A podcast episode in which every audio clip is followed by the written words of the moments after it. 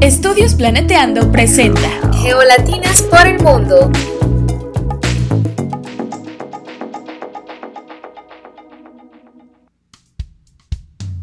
Hola, hola, bienvenidos al podcast Geolatinas por el Mundo, en donde cada episodio conversaremos con una becaria o ex becaria geolatina acerca de la beca que impulsó su desarrollo profesional y también sobre sus vivencias durante esta etapa tan bonita.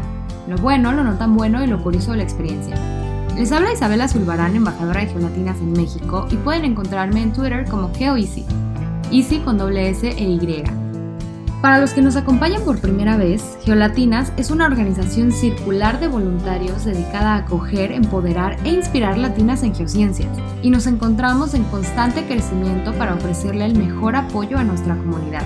Si quieren saber un poco más de lo que hacemos y de los nuevos proyectos que estamos cocinando, revisen nuestra página y síganos en nuestras redes. Estamos en Twitter como Geolatinas, Instagram como Geolatinas Insta, YouTube, Facebook y mucho más. Si tienes interés acerca de vivir y estudiar en Alemania y no sabes cómo empezar, nuestra entrevista de hoy es para ti. Hoy nos acompaña Liz Jessica Olaya Calderón. Liz es colombiana, geóloga egresada de la Universidad Nacional de Colombia y posteriormente trabajó en la implementación de la gestión de riesgo de desastres en la planificación territorial en Colombia. Actualmente se encuentra estudiando su maestría en Geografía de Riesgos Ambientales y Seguridad Humana en la Universidad de Bonn y la Universidad de las Naciones Unidas gracias a la beca EPOS del Servicio Alemán de Intercambio Académico, también conocido por su acrónimo en alemán como el DAD. El foco de su investigación es el cambio climático y las secuelas que se experimentan en el mundo, especialmente en las comunidades más vulnerables. Con su maestría quisiera comprender mejor este fenómeno en diferentes escalas y poder ayudar a las comunidades de países de América Latina a migrar a medios de vida más sostenibles y mejor adaptados al cambio climático. En Geolatinas forma parte del Consejo de Liderazgo y hoy nos compartirá su experiencia con la beca EPOS. Hola Liz, bienvenida. Hola Isa. Cuéntanos un poquito sobre cómo te interesaste en una carrera en ciencias de la Tierra. Ah, bueno, yo soy geóloga y, cuando estaba en el colegio, cuando estaba en, en 11, eh, quería estudiar una carrera relacionada con ciencias naturales y que fuera al aire libre. No, no me veía trabajando en un lugar cerrado. Entonces, buscando PEMSUM de diferentes carreras, encontré la carrera de geología que me llamó muchísimo la atención. Claro, las, las carreras en ciencias de la Tierra nos ofrecen interacciones con la naturaleza que, que son únicas y que son maravillosas y nos dan este sentido de libertad que otras carreras tal vez no. ¿Y por qué no nos cuentas un poquito sobre tu experiencia estudiando en Alemania? Imagino que debe haber algunas diferencias con Colombia, ¿no? Sí, hay muchas diferencias. Entre esas el sistema de calificación. Estudiar en otro idioma también es algo desafiante. Me gusta mucho cómo acá fomentan el pensamiento crítico y el pensamiento científico. Siento que la manera que enseñan las cosas tiene un enfoque más holístico. Se discuten las ventajas y las desventajas de las distintas perspectivas y eso permite identificar algunos vacíos y a su vez promueve formular preguntas, preguntas científicas. Mm, de aquí también me gusta que, que recibes retroalimentación de las cosas que haces. Eso es muy positivo porque vas corrigiendo tus errores y de la misma manera vas mejorando. Claro, como dice el dicho, el que no se equivoca no aprende. Pero tú cómo sientes que fue el proceso de adaptación en el nuevo país? ¿Algo curioso que te haya pasado? Bueno, pues aquí ha sido un poco complicado adaptarme porque no estoy en una situación normal. Yo llegué a Alemania en el 2020, eh, en plena pandemia. Entonces la, la situación ha sido difícil, las clases han sido online, eh, prácticamente me la paso en mi habitación, no he tenido contacto con mis compañeros, tampoco he tenido la oportunidad de conocer el país, pero gracias a la beca aquí no, no me falta nada y, y estoy bien, eh, las clases son en inglés y bueno, cuando vas al supermercado o a la calle todo es en alemán, es, es muy curioso eso, ya casi no uso el español. Sí, me imagino que llegar a un país nuevo y no poder conocer mucho, o sea, ni el país ni la gente debe ser frustrante. Pero, mm, ¿tú ya tenías experiencia en el extranjero o, o qué consideras que ha sido lo más difícil aparte de esto? Ah, sí, pues yo había viajado como turista a algunos países en América Latina y, a Estados Unidos, pero ya cuando uno se va a vivir a un país en serio más de dos meses es, es bien diferente es complicado un poco a veces pasar tanto tiempo solo, conocerse a uno mismo, organizarse. Entonces, creo que eso es como lo, como lo más desafiante de estar en, otro país. Sí, hay que, hay que conocerse bien y tener bien en claro qué es lo que quieres hacer y, y no solo eso, sino qué es lo que vas a hacer para lograrlo. O sea, la organización es clave para lograr, lograr nuestros objetivos. Entonces, cuéntanos un poquito sobre cómo es el proceso general de aplicación de la beca. Bueno, la información general de la beca eh, la pueden encontrar en la página del DAD Colombia. Eh, la beca se llama EPOS y es para profesionales con dos años de experiencia laboral en países de vía de desarrollo. Entonces tú compites con gente de países en todo el mundo y pues son maestrías eh, en desarrollo sostenible y la beca también es para, para doctorado. Entonces es una lista de becas a la que tú puedes aplicar. Bueno, lo primero que tienes que hacer es escoger la maestría que, que a ti te gusta, tienes que mirar los requisitos que tu universidad requiere, entre esos pues el inglés, una carta de motivación, cartas de recomendación académicas de tus profesores, como te piden experiencia laboral, te piden una carta de recomendación laboral, el certificado de tus notas, tu diploma, y todo esto tiene que estar apostillado con los ministerios pues del respectivo país. Tienes que llenar un formulario para la universidad y otro para el DAD. Te puedes postular a máximo tres maestrías y pues el proceso en mi caso fue primero que la universidad me aceptara, aceptara mi aplicación y posteriormente la universidad fue la que me postuló a la beca y después fue el DAD el que me otorgó la beca en abril del año pasado. Ya, es muy importante eso que, que, mencionas de lo de los años de experiencia. He escuchado algunas, algunas becas que, que lo piden, pero estoy, creo que no, no todas las becas piden años de experiencia laboral. Sí, esta sí pide dos años de experiencia. Sí, eso es algo para, para tomar en cuenta, ¿no? Tomar nota de eso a la hora de, de ver qué becas vas a, a, buscar, qué becas vas a aplicar y ver si cumples los requisitos necesarios. Entonces ya una vez que, que la universidad te postuló y que que te postuló para el, para el DAD, ¿qué hiciste? Bueno, después de que la universidad eh, me postuló, lo único que quedó fue esperar, pues tuve que llenar un formulario en el aplicativo del DAD y esperar la respuesta. Se demoró un poco porque el año pasado fue una locura por todo lo de la pandemia. Y después de eso, simplemente tienes que subir al, al aplicativo una carta de aceptación de la beca y dos meses antes de empezar la maestría ellos te ofrecen un curso de alemán, de inmersión en alemán, es un curso intensivo. Tienes que empezar a, a, gestionar lo de la visa y lo de todos los papeles migratorios y ya básicamente eso. Ya, y este curso es gratis, ¿verdad? Sí, hace parte de la beca, es gratuito. Ok, ok, perfecto. Me, me encanta eso que te, que te den el curso. ¿Y cuál crees que fue la clave para lograr recibir la beca? Ah, bueno, pues cumplir con los requisitos y yo creo que, que ser muy consecuente con, con los documentos que estás enviando. Por ejemplo, la maestría que yo estoy haciendo es muy relacionada a, la gestión de riesgo de desastres, entonces mi experiencia laboral era relacionada con ese tema.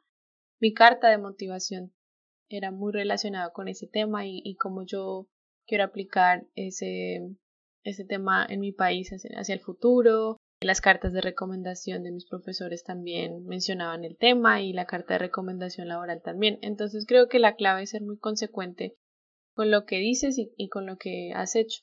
Ya, entonces esos, esos serían como que los consejos que nos podrías dar para una aplicación exitosa, ¿no? Que seas consecuente y que, sea, y que tengas como un perfil, ¿no? Sí, sí, tienes que tener un perfil muy claro, qué es lo que tú quieres. Ellos miran mucho eso porque no puede ser que tengas eh, una experiencia laboral en un tema y estés aplicando a otra cosa totalmente distinta. No. Ellos creo que valoran mucho más eso más que unas notas o un pregrado de cierta universidad o algo así. Ya, claro, Alemania, ¿no? ¿Y, qué, ¿Y qué cubre esta beca? Bueno, la beca cubre prácticamente todo. La beca cubre los pasajes de ida y vuelta, Incluye un seguro médico, una mensualidad durante los dos años que alcanzan perfectamente para vivir. También incluye un dinero adicional para gastos de estudio. También, por ejemplo, si deseas continuar aprendiendo el idioma alemán y tomas un curso, ellos te subsidian parte del curso. Ah, está increíble. Me, me, gusta mucho lo que dices de lo de alemán, del curso alemán, porque a veces en, en nuestros países de origen puede llegar a ser caro aprender el idioma. Entonces está muy bien que ellos te, te ayuden. Y aparte de que, que te den como un dinero extra, porque imagino que debe ser caro vivir en Europa, ¿no? Sí, sí, sí, eso es cierto.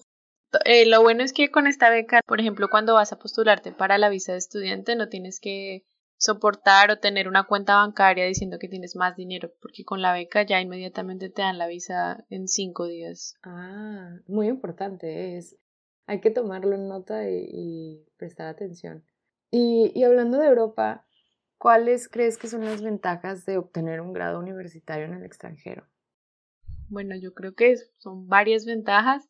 Una de ellas es que, eh, pues en mi caso en Alemania, pues eh, el idioma, pues la maestría es en inglés, entonces eso, eso es positivo y, y pues la vida aquí es en alemán, entonces ya son dos idiomas, entonces eso es muy bueno.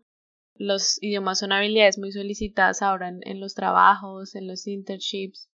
También creo que, que poder intercambiar, poder conocer otras culturas, otras perspectivas, otras maneras de abordar los temas es algo muy importante. A veces nosotros, por nuestro contexto o por la manera en que crecemos, nuestra cultura, no vemos cosas que de pronto ellos sí. Y asimismo nosotros también tenemos muchas cosas que aportarles a ellos. Entonces, eso me gusta mucho. Y, y también me gusta aquí en Alemania que el hecho de, tener un posgrado en Alemania cuando finalice mi maestría te permite poder trabajar acá y quedarte un tiempo más si consigues un trabajo. Entonces, creo que principalmente estas son las ventajas que veo. Claro, y es cierto que estudiar en otro idioma nos abre las puertas a todo un mundo nuevo de información, de oportunidades y de perspectivas que quizás antes no teníamos. Pero, ¿por qué elegiste esta universidad y esta beca y no otra?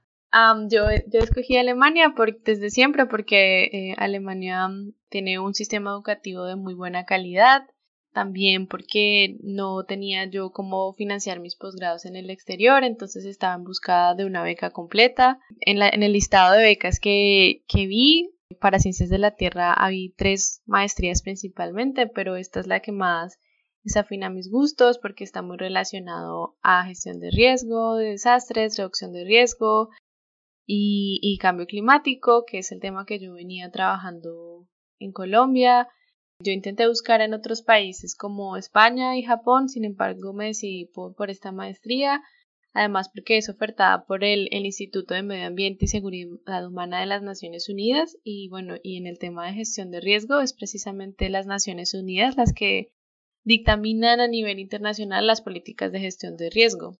ellos son los pioneros, los que dictaminan todo lo relacionado a gestión de riesgo a nivel internacional.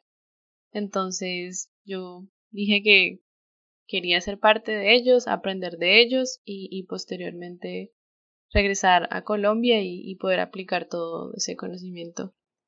Wow, no, no, pues sí te entiendo. Aprender de los mejores, yo creo que es una razón bastante fuerte para elegir una beca. Y sí hace bastante sentido que, que hayas escogido esta. Pero ahorita vamos a hacer una pequeña pausa y ya regresamos. ¿Quieres hacer ciencia mientras te diviertes? Geolatina sabe que sí. Entonces no puedes perderte el podcast Hablemos de Ciencia, un podcast de la Alianza Estudios Planeteando. Estamos de vuelta con Liz Jessica Olaya Calderón y su experiencia con la beca EPOS del Servicio Alemán de Intercambio Académico. Cuéntanos, Liz, ¿a dónde pueden acudir los candidatos para recibir más información sobre esta beca? Toda la información que, que buscan está en la página del DAT Colombia y creo que para los demás países de Latinoamérica pueden buscar en Google Beca Epox y ahí se despliega toda la información. Eh, pues yo puedo hablar personalmente del caso de, de, Colombia. Ellos tienen toda la información de las listas de maestrías que ofrecen, los requisitos que necesitas para cada maestría. También tienen otro documento sobre todas las preguntas frecuentes que tiene la gente. Todo es muy transparente y si llegas a tener más dudas, puedes contactarte directamente con ellos. Ellos ofrecen unos talleres sobre las eh, becas que ellos ofrecen. O cuando ya estás, ya escoges la universidad, eh, las universidades también tienen unos correos electrónicos donde puedes preguntar lo que, lo que quieras. Entonces, toda la información es transparente y abierta al público. Ya, sale. ¿Y cuál es el, el rol del, de la institución de apoyo, del DAD en este caso? Bueno, eh, el DAD, ellos, ellos son una institución que fomentan el intercambio académico en, en Alemania. Eh, esta no es la única beca que ellos ofrecen. Ellos financian el posgrado y promueven las relaciones entre las nacionalidades de los beneficiarios y Alemania. Recuerdo mucho que, que la tutora del DAD en la primera reunión nos dijo que de hoy en adelante nosotros éramos embajadores de Alemania y embajadores de nuestro país, porque eso es lo que ellos están promoviendo, unas mejores relaciones entre, entre los países. Wow, suena, suena bastante interesante esta, esta frase que te dijeron. Pero, ¿en, ¿en, qué idiomas presentaste la solicitud de beca o cuáles son los idiomas de trabajo del programa? ¿Es alemán todo? No, toda la documentación que, que yo presenté fue en inglés, eso sí tiene que ser con un traductor oficial, dependiendo pues del país, la carta de motivación, todo, todo es en inglés. Sin embargo, me he dado cuenta aquí que algunos de los cursos optativos son ofertados en alemán, entonces sería bueno tener un buen nivel de alemán, empezar a practicar el alemán con algunos cursos gratuitos que hay por ahí y bueno, el DAD ofrece un curso de alemán al principio como les mencioné anteriormente. ¿Y esta beca que obtuviste te permite estudiar en cualquier universidad del mundo o te exige que estudies en un lugar o en alguna universidad específica? No, ellos exigen que sean en Alemania y, tienen que ser las becas que, que, ellos ofertan en su listado, porque es una beca bastante uh, es enfocada en, en, el desarrollo sostenible, entonces son ellos los que escogen las maestrías que ofertan. No puedes estudiar en ninguna otra parte. Y si tienes la beca, tienes que estar en la estadía de tu beca en Alemania, no puedes estar en tu país de origen o en cualquier otro. Ah, ok, es entonces del catálogo de becas que ellos te ofrecen, ¿no? Te dicen, tenemos estas y tú eliges de las que, de las que ellos ofertan. Así es. Sale, bastante, bastante importante eso. ¿Y hay algún límite de edad para obtener la beca? Mm, que yo sepa, no, pero eh, un requisito es que no hayan pasado más de seis años desde tu último grado. Aplica para maestría, pues en caso de un pregrado, y para el caso de un doctorado, pues que tu maestría no haya pasado más de seis años. Ese es un requisito también bastante importante. Sí, ¿eh? algunas becas supongo que, te deben de pedir eso, pero bueno, yo la verdad no he escuchado tantas que, que pidan esto de, de cuántos años han pasado. Hay que, hay que tomar nota respecto a esto. Y y respecto a la aplicación, en caso de ser anual, ¿cuándo empieza el proceso de aplicación cada año? Bueno, mi maestría empezó en octubre del 2020 y yo tuve que enviar los papeles en diciembre del 2019. Sin embargo, eh, las fechas dependen de cada universidad. Pueden ser en diciembre, pueden ser en octubre. Entonces, el tiempo más o menos es, empiezan desde agosto hasta enero y se demora pues un año siguiente y en todo el año pues vas a seguir en el proceso porque te entrevistan, porque tienes que llenar unos formularios. Entonces es un, es un proceso bastante largo. Ah, ok, tú mandaste tus papeles en 2019. Todavía no se sabía lo, que iba a venir. Entonces, para, para resumir, ¿cuál, ¿cuál crees que fue la clave para lograr recibir esta beca o qué consejos podrías brindarnos para tener una aplicación exitosa? Ah, bueno, las las notas son importantes, el inglés, tener el, certificado de inglés, la experiencia laboral relacionada con el tema, una carta de motivación consecuente con lo que tú has hecho, con lo que quieres hacer, con tu experiencia laboral y bueno, y tener objetivos claros de por qué quieres estudiar la maestría. Creo que principalmente eso. Y en caso de necesitar un ensayo para la aplicación, ¿cómo, cómo escribiste el ensayo de la beca o qué, recomendaciones nos puedes dar para que sea exitoso y que sea conciso con lo que ellos quieren? Bueno, pues eh, más que un ensayo, yo tuve que escribir una carta de motivación y bueno, y pues yo la estructuré pues, de la siguiente manera, pues primero describí pues quién era yo, mis cualidades, los logros, después expuse pues mi motivación del por qué yo quería ese programa en específico y cómo me puede beneficiar a mí y finalmente pues cerré la carta pues agradeciéndoles y pues un párrafo de conclusión reforzando pues las ideas. Muy importante que el tema lo apasione a uno porque de esa manera uno puede mostrar el interés y, y, ellos pueden percibir el, el, el, gusto que tienes por, por el tema, por la maestría. Claro, y cuando algo nos apasiona, el, el interés se nota al instante. Pero ya hablando un poquito de lo que nos apasiona, ¿cuál crees que es la forma ideal de aplicar este conocimiento que estás adquiriendo en tu país? Mm, bueno, la gestión de riesgo de desastres es un tema relevante para Colombia y creo que para toda América Latina.